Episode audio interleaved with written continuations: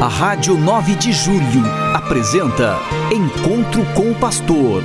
Na palavra do Arcebispo Metropolitano de São Paulo, Cardeal Odilo Pedro Scherer. Vós sois meu pastor, ó Senhor, nada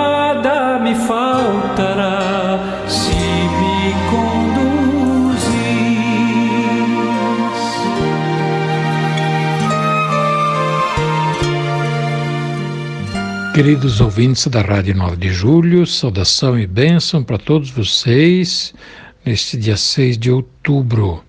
Hoje é uma quinta-feira e a igreja celebra hoje a memória de São Bruno.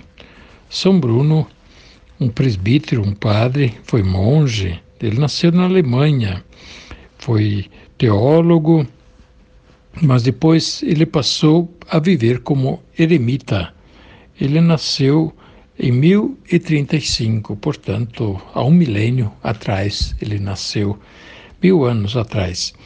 E, eh, nascendo na Alemanha, depois ele foi até a Itália, no sul da Itália, na Calábria, onde ele começou um eremitério grande que hoje ainda existe na numa região de montanha que chama Serra São Bruno e se tornou um cartucho. Ele é fundador, na verdade, da Ordem dos Beneditinos Eremitas Cartuchos, Certosinos, assim também conhecidos.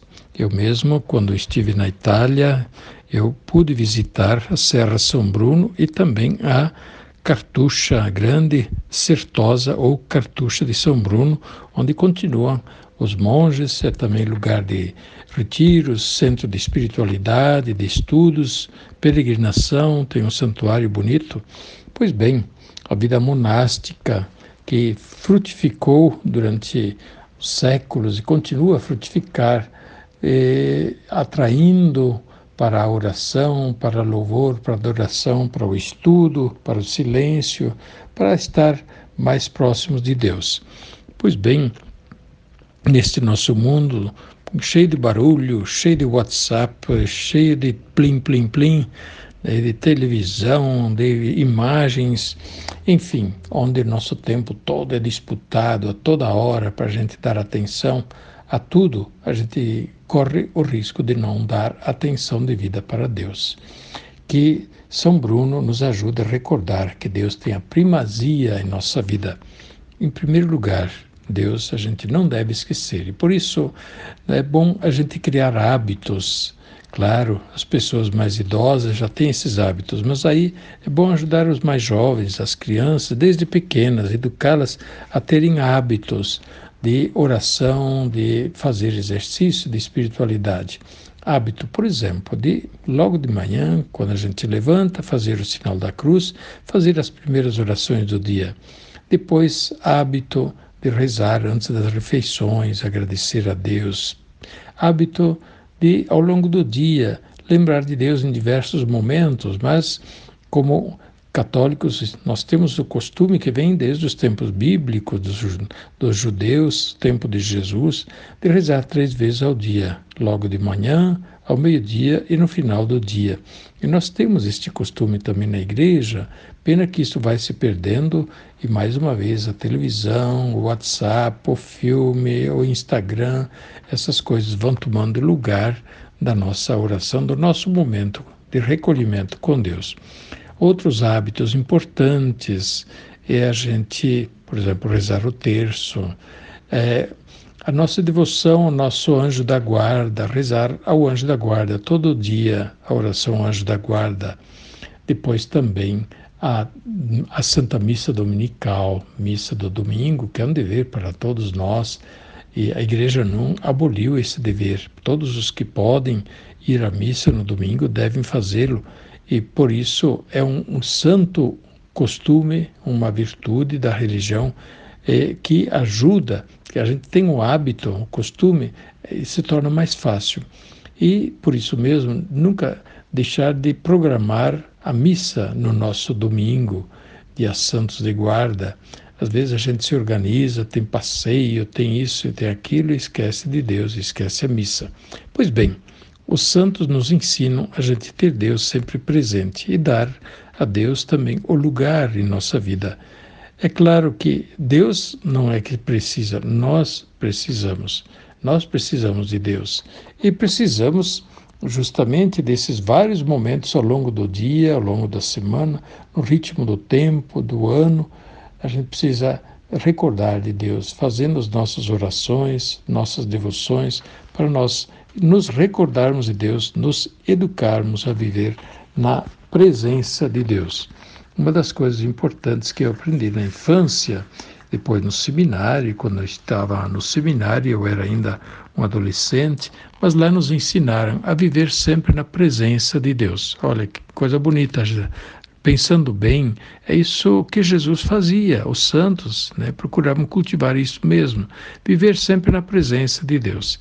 Se a gente tivesse isso sempre é, muito claro, o nosso dia seria diferente, a gente não faria besteira, a gente não xingaria ninguém, a gente não cometeria nenhum pecado, a gente não faria coisas inconvenientes, nada daquilo que não ficaria bem diante de Deus.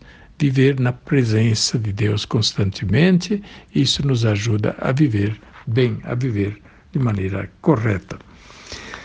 Nós estamos celebrando a Semana Nacional pela Vida.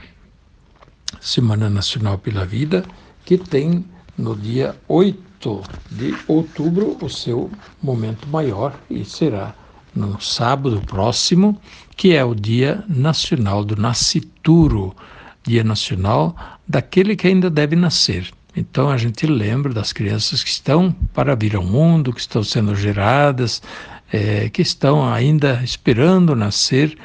A gente lembra das mulheres grávidas que estão se preparando para a maternidade.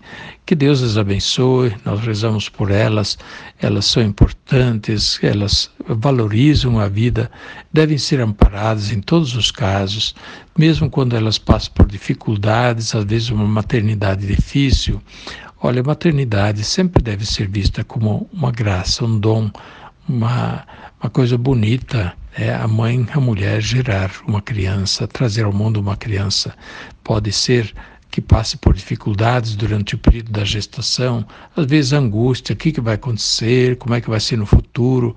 E muitas pessoas ficam muito preocupadas com o futuro e não têm a coragem de criar filhos. Mas isto é uma pena. Tem que ter a confiança, a esperança também. Os filhos, eles são promessa. Os filhos são esperança de futuro e, portanto, ter a coragem, os pais jovens têm a coragem de ter filhos para poderem assim também ter esperança na vida deles e os filhos, eles crescerão, eles farão a sua parte. Não tenhamos medo, não tenhamos dúvida que eles vão saber viver. Pois bem, isso também faz parte da Semana Nacional pela Vida, valorizar a vida, valorizar os filhos, valorizar a paternidade, a maternidade, valorizar o fato de haver crianças no nosso meio, é, e isto naturalmente traz esperança, traz futuro para a sociedade e também para nós na igreja. É claro que falando da Semana Nacional pela Vida, nós pensamos também na vida desamparada, que vive a miséria, a pobreza, debaixo de violência, muitas vezes até com fome. Que pena, né? com tanto alimento e alimento até jogado fora, ter pessoas com fome é um verdadeiro escândalo. Pois bem, outras estão vivendo debaixo de violência, como a guerra, as perseguições. Que coisa ruim isso. Pois bem, que nós sempre tenhamos a consciência muito clara de que toda a vida é preciosa.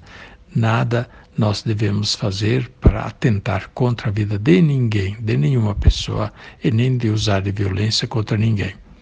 Que Deus nos abençoe e nos acompanhe em todos os instantes. A bênção de Deus Todo-Poderoso, Pai, Filho, Espírito Santo, desça sobre vós e permaneça para sempre. Amém. A Rádio 9 de Julho apresentou Encontro com o Pastor, na palavra do Arcebispo Metropolitano de São Paulo, Cardeal Odilo Pedro Scherer. Vós sois meu pastor, ó Senhor, nada me falta